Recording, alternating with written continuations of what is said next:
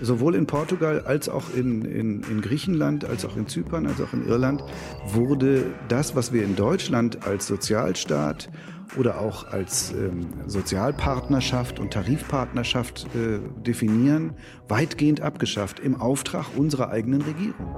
Das ist das, das ist das, was mich so empört. Man hat diese Troika-Beamten in diesen Ländern eine Politik durchsetzen lassen, die man im eigenen Land niemals machen will.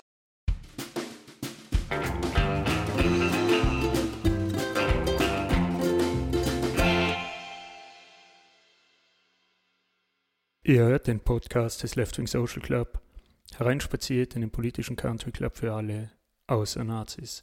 Mein Name ist Simon, bei mir sind Fabian und Heinz. In der letzten Episode haben wir uns darüber unterhalten, welche Bedeutung den Deutungshoheiten in einer Krise zukommt. Wer die Deutungshoheit darüber hat, was die Ursachen für die Krise sind, wer die Deutungshoheit darüber hat, was die Wege aus der Krise sind, der hat in späterer Folge dann auch die Möglichkeit, die Zukunft in seinem Sinn zu gestalten. In dieser Episode unterhalten wir uns darüber, welche Lehren wir aus der Euro-Krise ziehen können, die für die Bewältigung der Corona-Krise relevant sind. Zu Beginn lohnt sich daher mal einen Blick zurückzumachen. Fabian, wie war denn das nochmal in der Euro-Krise mit den Deutungshoheiten? Ja, ich kann es mal versuchen, kurz äh, und etwas überspitzt zusammenzufassen. Begonnen hat das Ganze eigentlich als eine Finanzkrise oder noch genauer gesagt eine Immobilienblase. Da gab es einen recht überhitzten Immobilienmarkt in den USA, bei dem es viel Kredite gab, von denen von Anfang an klar waren, dass sie äh, ja, faule Kredite sind, dass die Gläubiger des, des, äh, die Schuldner das nicht bedienen werden können. aus dem hat man Produkte gemacht, die die Leute gut gekauft haben. Und wie dann klar geworden ist, dass da zu viel faule Kredite drinstecken, ist diese ganze Blase zusammengebrochen. Ähm, kleine Randnotiz am Rande, das war eigentlich etwas, was es vom allgemeinen Spin her gar nicht hätte geben dürfen, weil die Theorie war eigentlich, äh, die ähm, ja fast zwei Jahrzehnte davor, man muss die Finanzmärkte so gut wie möglich deregulieren, dann regulieren sie sich selber. Und das ist der beste, äh, sozusagen die, die beste Versicherung gegen eine neuerliche Finanzkrise. Denkste, da hatte man eine Finanzkrise.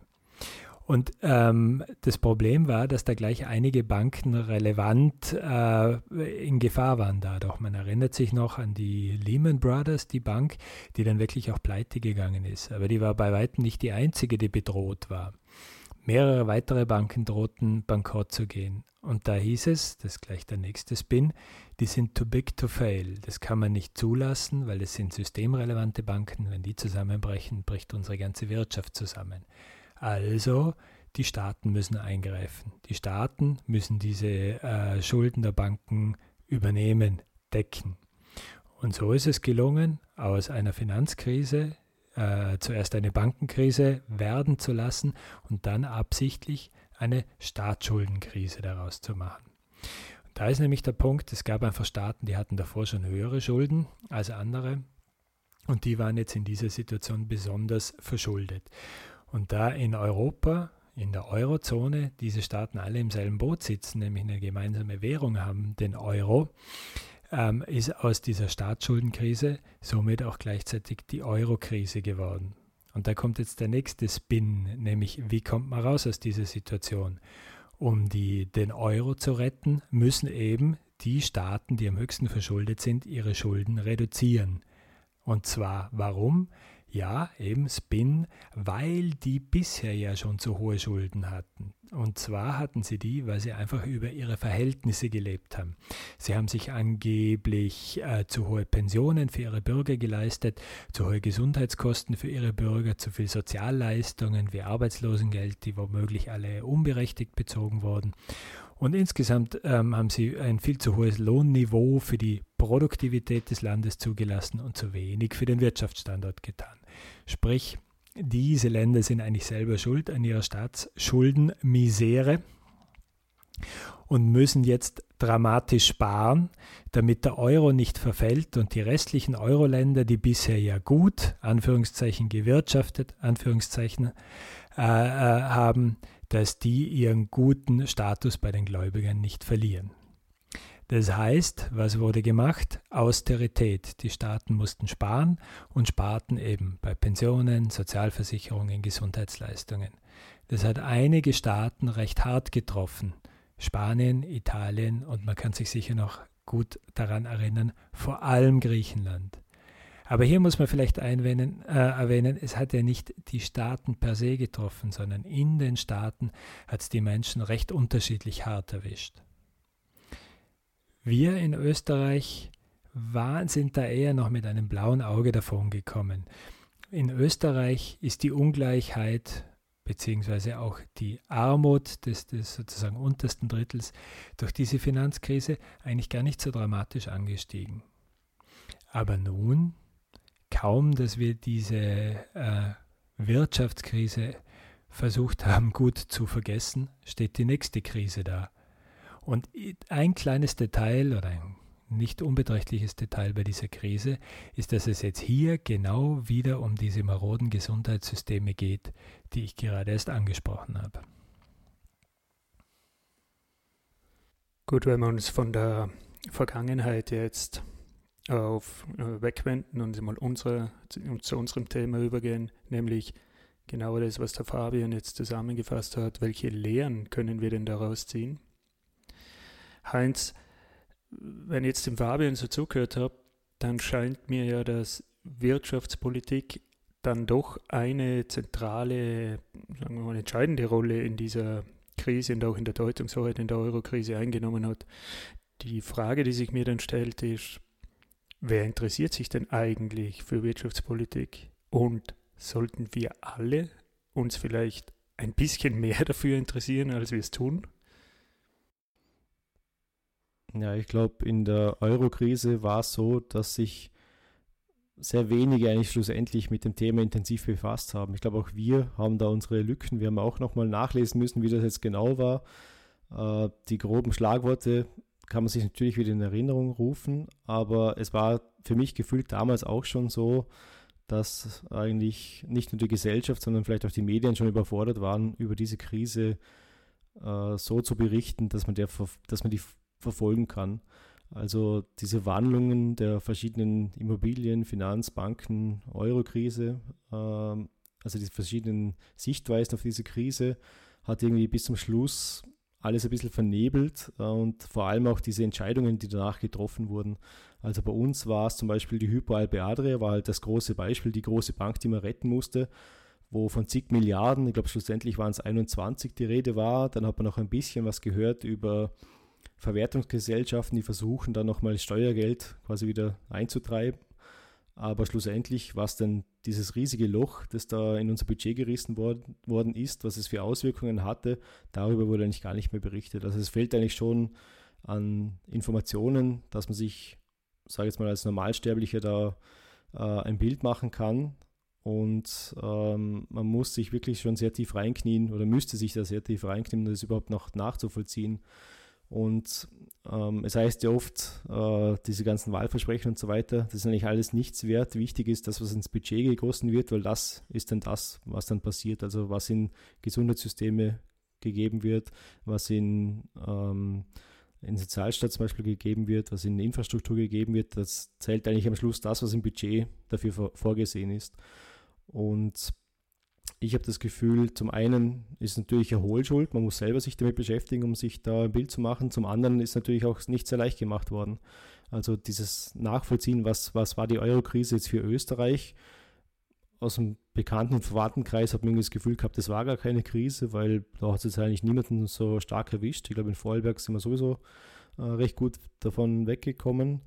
Aber was das eigentlich bedeutet, wenn da irgendwo mal 20 Milliarden in irgendeine Bank gesteckt wird, zum Beispiel am Beispiel von Österreich, was, wofür man das Geld eigentlich verwenden hätte können, wird nicht diskutiert. Äh, was da für Konsequenzen dann daraus entstehen, wird nicht dis diskutiert. Ähm, es gab so ein paar Prozesse, aber die waren mehr oder weniger ein paar Bauernopfer, die das gefordert hat. Und was das Ganze wirtschaftspolitisch und auch gesellschaftspolitisch heißt, wurde eigentlich gar nicht diskutiert. Also so gesehen interessieren wir uns wahrscheinlich zu wenig, aber es wird uns auch nicht leicht gemacht. Das, das ist ein guter Punkt, Heinz. Es wird uns nicht leicht gemacht. Diese Erinnerung, die ich habe an die Eurokrise, wo ja ein Gipfel nach dem anderen war von der Eurogruppe, ist vor allen Dingen die Sprache, in der das abgehandelt wird. Und Sprache in dem Sinn, die da verwendet wird, die ist ja so technisch und trocken und verstaubt. Und im Endeffekt redet sie immer stark in Euphemismen. Also ein Beispiel, wenn man, es ist immer davon die Rede, dass man die Arbeitsmärkte, die zu rigide sind, jetzt flexibilisieren muss. Was ja eigentlich völlig äh, nichtssagender Blödsinn ist. Und du hast nicht gerade den Eindruck, als ob das was wäre, das die selber betrifft. Weil man es jetzt anders formulieren würde, aber wenn man sagen würde, hört mal zu, die Euro-Finanzminister erklären euch gerade, dass in dem Land, in dem wir leben, der Kündigungsschutz viel zu locker ist oder halt viel zu rigide ist, ja, dass man dich nicht schnell genug kündigen kann, dass beispielsweise keine atypische Beschäftigung möglich ist, in dem Sinn, dass man halt wie in Deutschland Minijobs hat, dass man nicht ähm, befristete Verträge immer, immer wieder verlängern kann, dass sie in sogenannte Kettenverträge übergehen. Oder dass man sagt, es ist ein Problem, dass wir zu viele Kollektivverträge haben. Oder es Wenn ist ein Problem das mit der Freiz mit der ähm, wie sagt man, nicht mit dem Person, personenfrei irgendwas. Ja, ja ich, Freizügigkeit. Weißt, Freizügigkeit, ja. ich dachte, das ist ein schlechtes Wort dafür, aber der berühmte Koch, der eigentlich in Wien keinen Job findet, aber in Ischgl schon, der war ja oft bemüht, oder? Und ja. ähm, das sind genau die Themen. Und jetzt haben wir mal nur von Österreich gesprochen. Wenn man jetzt mal weiterdenkt, in Griechenland, da kommt der Troika oder irgendjemand daher und, und es gibt Forderungen, die man erfüllen muss, damit man überhaupt, äh, sage jetzt mal, finanzielle Unterstützung oder unter diesen Rettungsschirm dann kommt, wo großenteils deutsche Banken gerettet werden in Griechenland und die Auswirkungen sind dann massenhafte Jugendarbeitslosigkeit, äh, Mindestpensionen, die zusammengestrichen werden, ein marodes Gesundheitssystem und über das wurde eigentlich nicht berichtet. Also es war, wie du sagst, sehr trocken in der Sprache, was es da natürlich, würde es jeder unterschreiben, dass man im System sparen muss. Das ist ja bei uns ist ja das sehr wählbar, so eine, Aus so eine Aussage. Aber was es konkret bedeutet, da hat man nicht wenig drüber gehört. Fabian, wie siehst du das? Ja, ich sehe das ganz ähnlich, wie du das so äh, gut formuliert hast, dass, dass so eine trockene technokratische Sprache gewählt wird. Ähm, und das sicher absichtlich, um uns zu suggerieren, da gibt es eine durch Experten ermittelbare ähm, oder ermittelbare Fakten, an denen ist nicht zu rütteln und so muss man das jetzt machen. Wir erleben das ja jetzt auch im Moment, äh, die, die ganze Diskussion um diesen Replikationsfaktor R. Das klingt ja so ähnlich, oder? Das wird dann so heruntergebetet, das sagt dann der Staatsoberhaupt, der ist gerade, die Merkel hat es jetzt positiv formuliert, der ist jetzt kleiner eins. Und das ist alles, um was es geht. Aber über, über was nicht geredet wird, ist, was bedeutet das wirklich? Was sind die dahinterstehenden Details? Wie kommt der zustande? Welches Zeitdelay haben wir denn, wenn wir diesen Faktor ermitteln? Und dasselbe ist eben, wie ihr es schon angesprochen habt, äh, damals bei dem Thema passiert. Äh, in trockener technokratischer Sprache hat man uns das so verkauft, dass wir halt möglichst idealerweise alle der Meinung sind, dass das genau das Richtige ist, was jetzt da entschieden wird und wir es eben nicht leicht haben, uns eine eigene Meinung zu bilden. Oder anders ausgedrückt, Gruppen, die bei Austerität eben naturgemäß härter getroffen werden als andere Gruppen, nicht auf die Idee kommen könnten, sich dagegen zu wehren. Aber ich finde, da muss man schon unterscheiden. Bei Corona, da haben wir jetzt Viruserkrankungen und da habe ich jetzt Experten, die auf dem Fachgebiet Experten sind und ähm, das dann technisch erklären, warum oder was jetzt ein guter Faktor ist oder nicht. Ich finde, bei manchen Themen muss man auch auf Experten hören.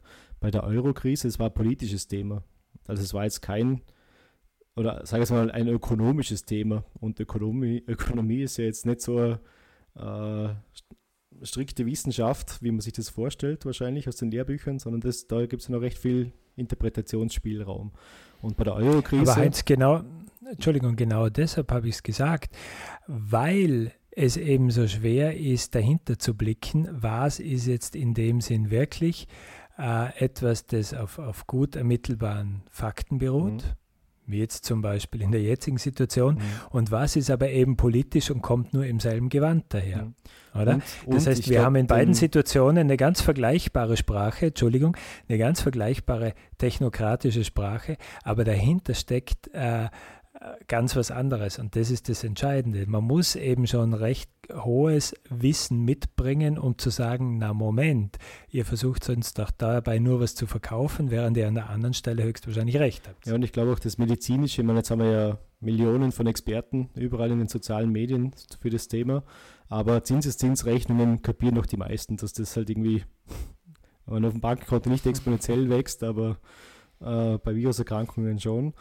Aber äh, das ganze Thema Euro-Krise, das wurde ja gar nicht so erklärt. Also es war ja nicht mehr nachvollziehbar. Ich glaube, das hat auch in einigen Medien äh, den Horizont gesprengt, dass man da einfach nicht mehr nachgekommen ist. Ist natürlich auch zusammengefallen mit der kleinen Krise oder größeren Krise im Medienbereich mit Online-Medien und dass einfach kein Geld mehr da war für, sage jetzt mal, große Redaktionen, die wirklich investigativ und ausführlich Themen recherchieren.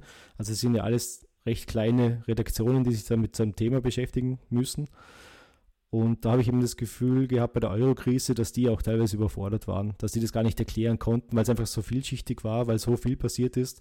Und es ist halt viel einfacher jetzt da von irgendwelchen nächtlichen Sitzungen in, der, in irgendeinem EU-Institutionen zu sprechen, äh, als wirklich die Hintergründe zu erklären. Und was ich vielleicht auch noch dazu sagen möchte bei der Euro-Krise, es ist ja nicht nur eine eine nüchterne technische Sprache, sondern es war ja auch nicht irgendwie demokratisch. Also dafür, dass es ein politisches Thema war, ist halt die Troika nicht etwas, was man gewählt hat oder das irgendjemand in der EU gewählt hat, sondern es sind einfach äh, irgendwie eine Struktur, die bestimmt wurde und die jetzt in einem demokratischen Land etwas durchgesetzt hat, das, das die Bevölkerung eigentlich sogar abgewählt hat. Also das war dann losgelöst von irgendwelchen demokratischen Entscheidungen äh, und trocken und auf Expertenebene oder sogenannten Experten, gibt es ja auf der Ebene wieder viele unterschiedliche Experten, aber einfach mehr oder weniger durchgedrückt, ohne dass es demokratisch legitimiert gewesen wäre. Aber denn eins möchte ich dann eingehen, du hast, ähm, ich meine, es ist in der, in der Euro-Krise sicher so, dass ähm, das äh, mehr eine politische Krise in dem Sinn war, aber die, die Ökonomie ist sich ja in dem, was man dort den Mainstream bezeichnet, waren sich ja eigentlich genauso einig, dass das das Richtige ist, was man tun muss.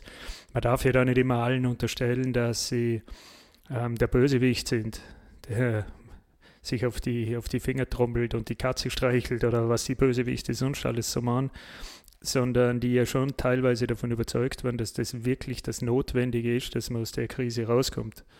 Also es ist ja nicht alles so verschwörungsmäßig in dem Sinn, sondern... Nein, nicht, aber jetzt sind wir schon zehn Jahre später, jetzt kann man auch mal rückblickend sagen, es sind schon Fehler passiert. Also wenn ich in einem Land äh, die Einkommen von großen unteren Schichten äh, beschneide, dass dann der Binnenkonsum schwächelt und dass dadurch sich eigentlich die Krise noch verschärft hat. Das kann man im Nachhinein schon sagen, das war einfach falsch, es war auch vorhersehbar. Das haben auch viele vorhergesagt. Es war vorhersehbar, ganz klar.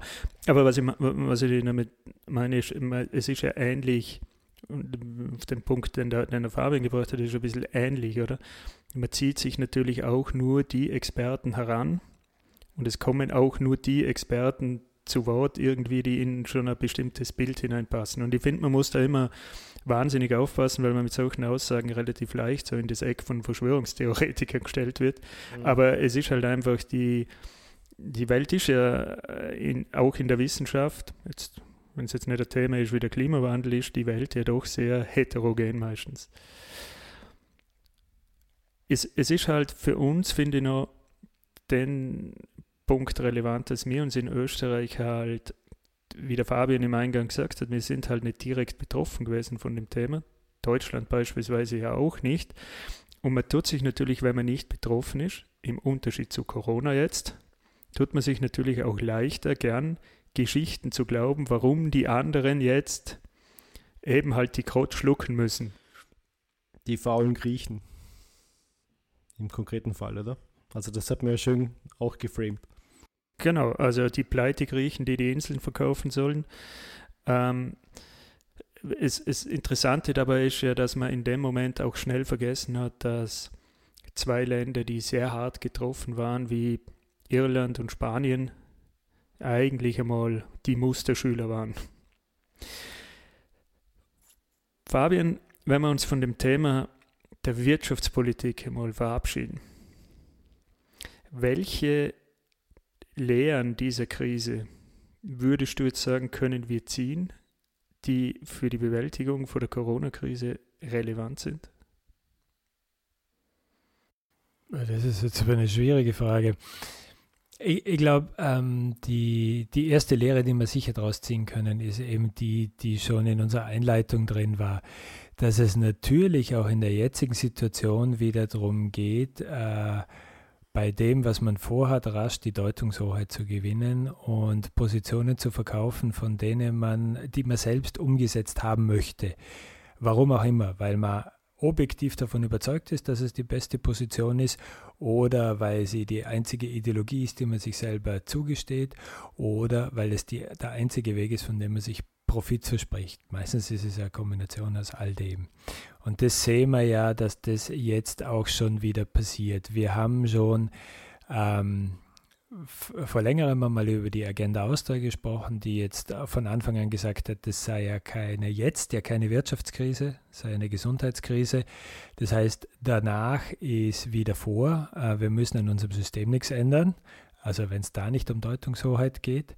Dann haben wir heute zum Beispiel brandaktuell gehört, dass die Frau Köstinger schon wieder plant, wie man Urlauber nach Österreich bringt, noch bevor man die grundlegenden Dinge in diesem Land, nämlich was machen wir mit unseren Kindern, wer geht wann wieder in die Schule und so weiter besprochen haben, wo es auch ganz klar geht. Da geht es einfach um Partikularinteressen, die mögen berechtigt sein, die mögen groß sein, aber die drängen sich jetzt gerade in den Vordergrund. Auch hier geht es um die Deutungshoheit. Und ganz spannend wird, denke ich, da traut sich jetzt noch keiner was zu sagen, wie werden wir in Zukunft über das Thema Gesundheitssektor äh, reden. Ich habe nämlich schon gehört, dass auch hier jetzt ähm, führende Persönlichkeiten, wie man heutzutage sagt, ja, wenn das Ganze mal vorüber ist, dann sind die Kassen aber leer, dann müsst ihr nicht glauben, dass es noch Geld gibt.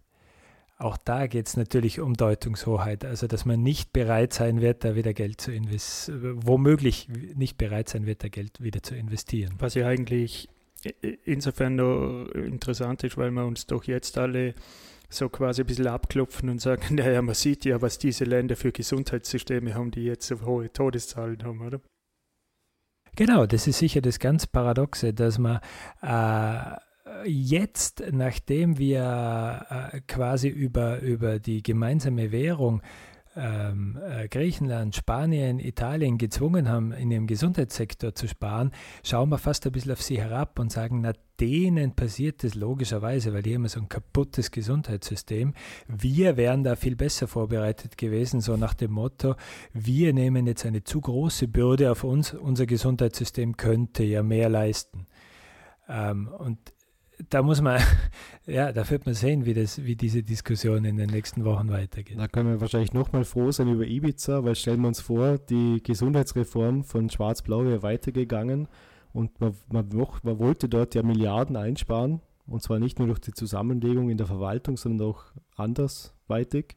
Und die Hartinger Klein war ja nicht unbekannt dafür, dass sie da halt gerne mal ein bisschen grob vorgeht. Und natürlich wäre es dann in die, genau die Richtung gegangen, endlich mal die vom Rechnungshof geforderten äh, Empfehlungen umzusetzen, nämlich äh, Intensivbetten, Krankenhausbetten und Personal abzubauen, speziell dazu zu machen, weil die Landesfürsten halten sich die ja nur zum Spaß, um anzugeben oder um irgendwie zu einer Eröffnung zu gehen.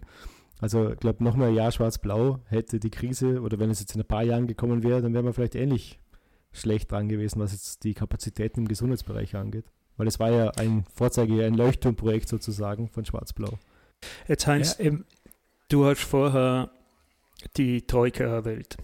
Und dass das ja in dem Sinn keine demokratisch gewählte oder sagen wir mal überhaupt die Frage, wie demokratisch legitimiert ist denn diese Institution überhaupt, ist das eine Lehre, die du daraus ziehen würdest, dass man da sehr wachsam sein muss, wer eigentlich schlussendlich bestimmen kann?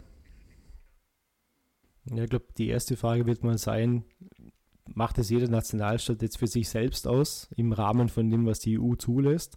Ich glaube, die EU ist sicher bisher mal ein bisschen ein Verlierer von der Corona-Krise, weil sich die Nationalstaaten sehr stark in den Vordergrund gedrängt haben. Ich glaube, sie versuchen momentan wieder ein bisschen Deutungshoheit zu bekommen.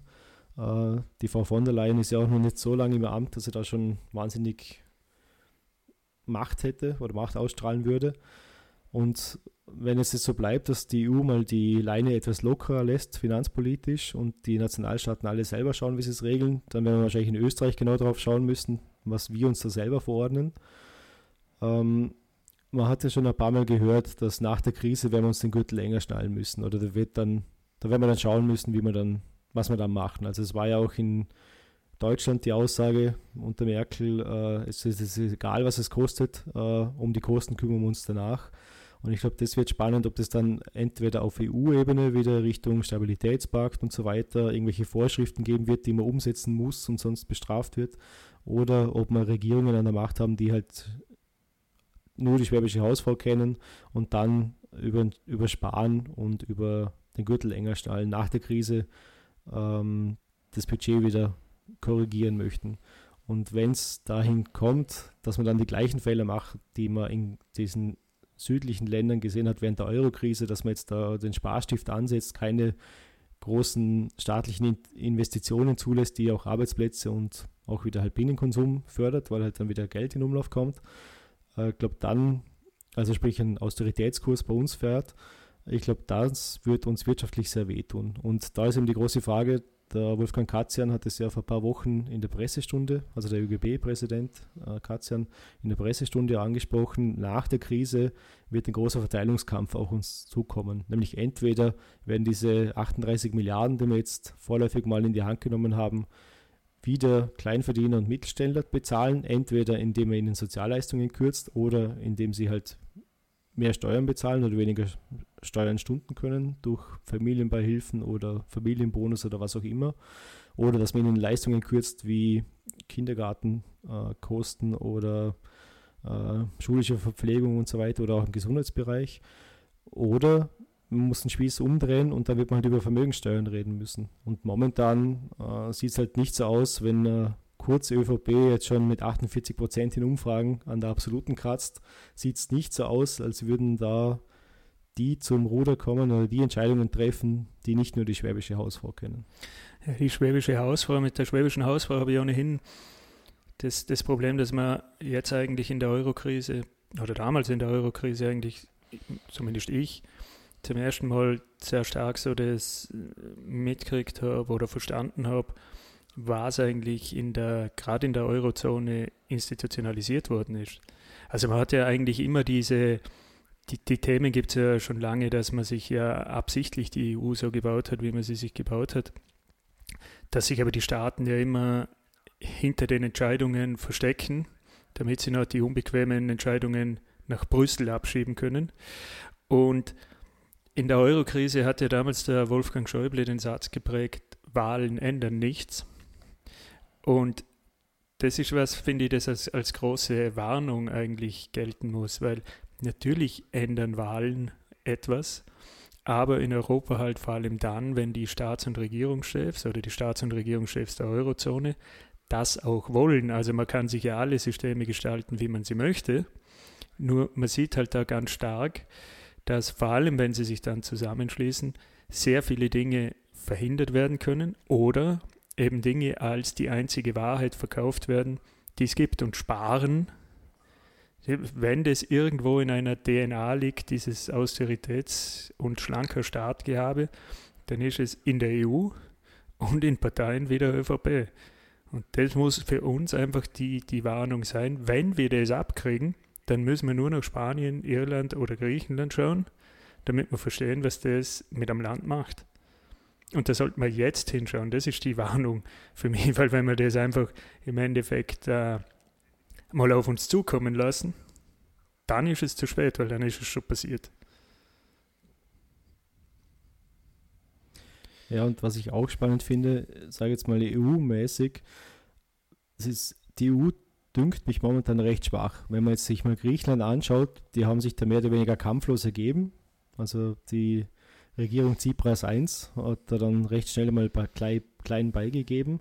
Wenn ich mir aber anschaue, was in Orban oder was Polen da aufführen darf und kann, ohne dass irgendwas passiert, da sind doch kleine Länder mit ihren Vetomächten doch recht mächtig. Also da fragt man sich schon, zerreißt dann die EU irgendwann einmal, wenn da manche da nicht mitspielen wollen? Das ist auch eine Gefahr, die ich sehe, abgesehen von dem, wie man jetzt wirtschaftlich mit der Krise umgeht, dass, dass die EU entweder in die Bedeutungslosigkeit versinkt oder vielleicht komplett kollabiert.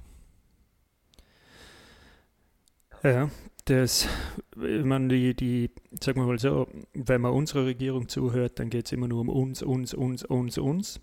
Und wenn man allen Ländern zuhört, geht es immer nur um die Wettbewerbsfähigkeit des einzelnen Landes, die allerdings wieder durch die EU gedeckt ist. Also wo eigentlich die politische Union bleibt. Und ich glaube, die politische Union hat ja aus der Eurokrise schon einen sehr großen Schaden gezogen. Und da bin ich ganz bei dir. Wenn man das weiterhin so spielt, ist die Frage, ob die Union das in der Richtung überleben wird. Vor allem, sie war auch die letzten Jahre, mit was haben wir uns denn die letzten fünf Jahre beschäftigt auf EU-Ebene? Mit einer Flüchtlingskrise, die man überhaupt nicht gelöst bekommen hat, mit einem Brexit, den man jahrelang diskutiert hat. Und ansonsten ist ja auf EU-Ebene eigentlich jetzt nicht wahnsinnig viel weitergegangen. Also es wurde nur immer äh, nationalstaatlich klein geredet, mit vom Kurz zum Beispiel mit der Pommes-Verordnung und so weiter, also wirklich ins Lächerliche gezogen. Aber de facto, was man zumindest aus den Medien groß mitbekommt, waren Themen wie Flüchtlingskrise nichts erreicht, Brexit ewig lang verzettelt und eigentlich immer noch äh, mühsam man hätte ja während dem Brexit auch andere Dinge machen können, hat man eigentlich wenig gehört, außer Leistungsschutzrecht, wo man dann wieder eigentlich gegen die Bürger und für irgendwelche Verlage äh, entschieden hat. Also das war in den letzten Jahren schon nicht sehr, wie soll ich sagen, lobenswert und es wird jetzt halt noch schwieriger werden. Jetzt waren wir ja an und für sich bei den Lehren der Euro-Krise. Ähm, im Endeffekt, das, was wir jetzt in den letzten paar Minuten diskutiert haben, ist eher eine Sorge darum, dass die Union als solches oder der europäische Gedanke als solches geschwächt wird. Aber so richtige Lehre haben wir jetzt da eigentlich noch nicht so großartig heraus. Ja, vielleicht ein Punkt, den ich noch anbringen möchte. Also neben dem Thema Austerität wäre, glaube ich, auch noch ähm, das Vergesellschaften von Verlusten. Also wenn man jetzt gerade in Österreich wieder anschaut, die Hypo Alpe Adria, da hat man ja Milliarden mit Steuergeld quasi eine Bank gerettet, Investoren gerettet, äh, die eigentlich da spekuliert haben. Und die Frage stellt sich dann schon wieder, wieder zurück zum Thema Verteilungskampf. Äh, ist das, also das ist für mich das große Thema auch nach der Krise, ist eigentlich, da geht es wirklich um die Umverteilung, wird das wieder eine Umverteilung von unten nach oben? Das ist für mich schon so eine Euro-Krisenlehre, weil da sind ja wirklich Milliarden an Steuergeld reingeflossen, die man für was anderes dann nicht zur Verfügung hatte. Und wenn es jetzt wieder darum geht, die Kosten dieser Krise über Steuermittel, mhm. die hauptsächlich über Löhne und Gehälter bezahlt werden und die nicht über Finanz, äh und Finanz- und äh, Kapitaleinkommen finanziert werden, ich glaube, dann haben wir was falsch gemacht, wenn es jetzt wieder gleich abläuft. Und ich glaube, da wurde auch danach nicht viel berichtet. Da gab es nicht wirklich irgendwie ein Resümee, wo man dann mal gesehen hat, wie viel, wie viel hat jetzt wirklich der Steuerzahler gezahlt. Ähm, und das wäre für mich schon so eine Lehre, dass diese Umverteilung von unten nach oben nicht nochmal passieren darf. Fabian? Ja, ich, ich denke auch, dass der entscheidende Punkt ist, dass nach, was heißt nach, dass aus dieser Krise heraus bei der Bewältigung wieder klar sein wird, dass es um einen Verteilungskampf geht. Das war eigentlich damals bei der Euro-Krise so, nur wurde das von vornherein das geeignete Wording geschaffen, um das zuzudecken indem er eben mutwillig auch zwei Lager geschaffen hat. Die einen, deren bisherige Sparsamkeit und Fleiß durch die Brasserei der anderen gefährdet ist. Ähm, und dass es wirklich darum geht, dass man sich dieser, dieser Tatsache jetzt von Anfang an bewusst ist. Nehmen wir nochmal diese, diese äh, Reproduktionszahl daher. Also wenn du jetzt bei der Bewältigung der Eurokrise sagst, du berufst dich auf diese Zahl, dann musst du sagen, was bedeutet die? Nicht nur theoretisch, sondern auch praktisch. Und so muss es eben aus wirtschaftlichen Aspekten dann auch laufen. Nicht, dass man uns wieder irgendwelche Geschichten erzählt, die wir dann einfach glauben, sondern ich finde, das, was man von jedem Politiker oder Lobbyisten verlangen sollte, dass er offenlegt, wie das Ganze zu verstehen ist. Wenn man jetzt schon wieder hört, na, höhere äh, Steuern, das darf die Unternehmen auf keinen Fall treffen, weil die tragen ja jetzt schon die Auswirkungen der Krise, die sind ja jetzt schon so geschädigt. Und wenn die in Zukunft dann auch noch höhere Steuern zahlen müssten, dann kann die Wirtschaft ja gar nicht wachsen. Das finde ich so ein tolles Beispiel. Das klingt jetzt mal auf den ersten Blick total logisch, würde aber ja auch nur dann als logisch gelten, wenn im Umkehrschluss gilt, dass wenn diese Unternehmen hohe Gewinne erwirtschaften, dass sie die auch an all ihre Angestellten weitergeben. Und das ist ja meistens nicht der Fall. Und genau über diese Dinge muss man eben von Anfang an äh, reden. Und das sollte die Aufgabe von jedem selber sein, dass er sich überlegt, was steckt da dahinter und nützt mir und meinesgleichen dieses Gerede in der Situation. Fabian, ich finde, das ist jetzt ein, gutes Stichwort. Jetzt haben wir davor eigentlich darüber geredet, dass es ja ähm, teilweise recht schwierig ist, diesen ganzen wirtschaftspolitischen Themen, die ja, Klammer auf, die in Wahrheit ja eigentlich Gesellschaftsthemen sind, Klammer zu, denen zu folgen ist ja recht schwierig. Und das kennt jeder von uns. Man, man, hat dann, man arbeitet 40 Stunden plus, man hat in dem Sinn im Leben ja auch noch was anderes vor, als sich nur mit diesen Dingen zu beschäftigen. Ähm, Jetzt äh, haben wir aber alle irgendwie schon, schon mehrfach das betont, dass es wichtig ist, dass man sich frühzeitig einbringt. Und das bringt mich zu unserem, zu dem letzten Thema für heute. Wie bringen wir uns denn eigentlich ein? Das ist ja immer so leicht dahergesagt.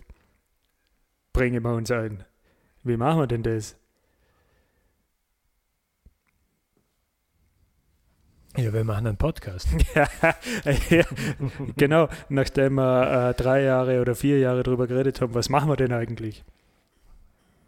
Ja, wir wissen ja aus, aus ja, eigener genau, Erfahrung nein. eigentlich, dass das ja überhaupt nicht leicht ist. Man sagt es immer so schnell, man muss sich einbringen. Aber wie? In zehn ja, Jahren heißt das. Papa, du warst ja, ja, auch dabei. Was hast du dagegen gemacht? Einen Podcast.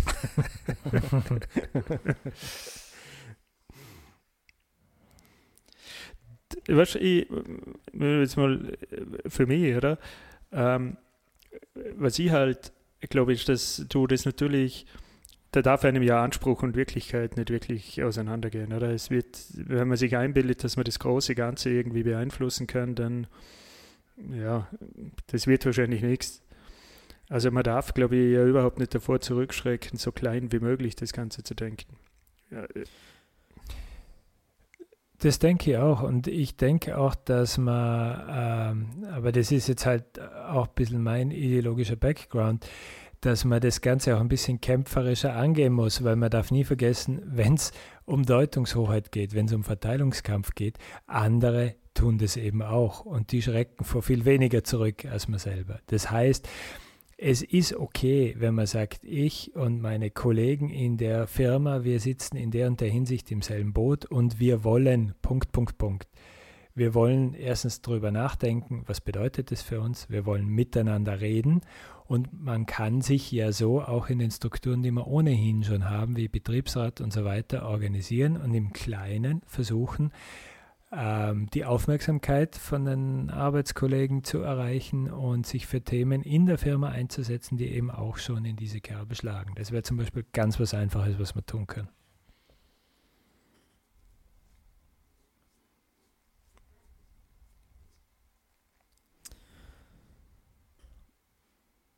Ja, wenn man sich mal überlegt, wer sind, wer sind denn unsere Champions, die wir da ins Rennen schicken, die da für uns kämpfen sollen, in Österreich wäre das wahrscheinlich mal die Gewerkschaft, die Arbeiterkammer als angehängtes äh, Element der, Werk, der Gewerkschaft. Aber ich habe momentan nicht das Gefühl, als wäre die Gewerkschaft schon wirklich so in dem digitalen Zeitalter angekommen, wo man so eine Art Grassroots-Bewegung oder irgendwas ins, in Bewegung setzt. Also für mich ist Gewerkschaft eher so ein bisschen sind so die, die Genossen oder wie sagt man, die Bosse der Genossen oder wie heißt das? Ja, genau. Das sind so die, die halt auch im, im verstaubten Hinterkammer sitzen und sich dann was ausschnapsen und dann kommt ein bisschen was Besseres raus als davor und dann haben sie für einen gekämpft und das ist dann bei uns die Sozialpartnerschaft. Aber zum Beispiel auch beim 12-Stunden-Tag, die haben ja überhaupt nichts auf die Straße gebracht. Da war einmal eine große Demo, aber verhindert hat man nichts, äh, gekämpft hat man nicht wirklich.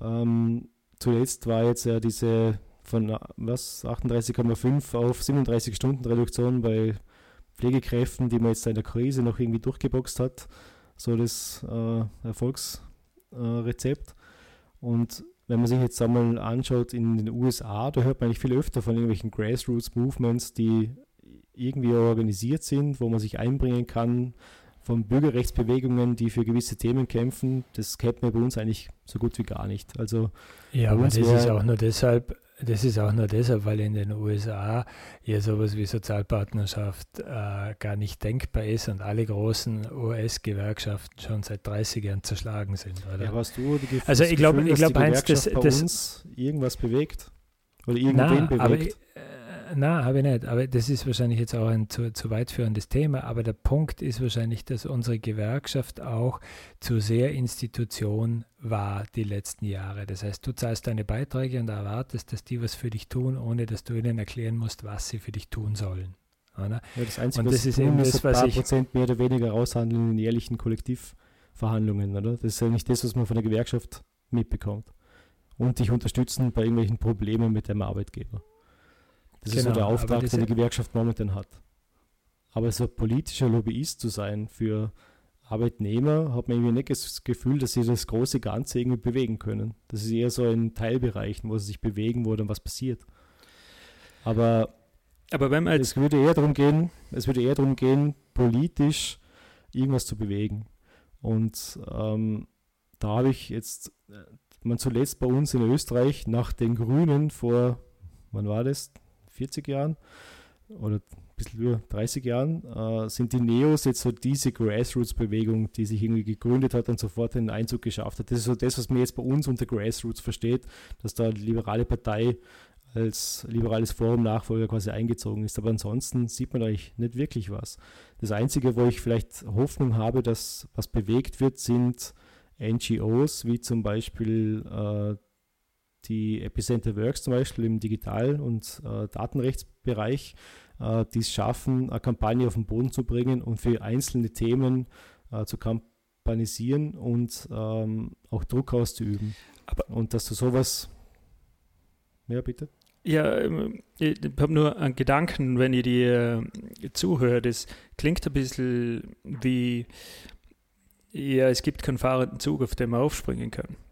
Das ist definitiv richtig. Die Frage ist allerdings, ist nicht genau das eigentlich unser Problem?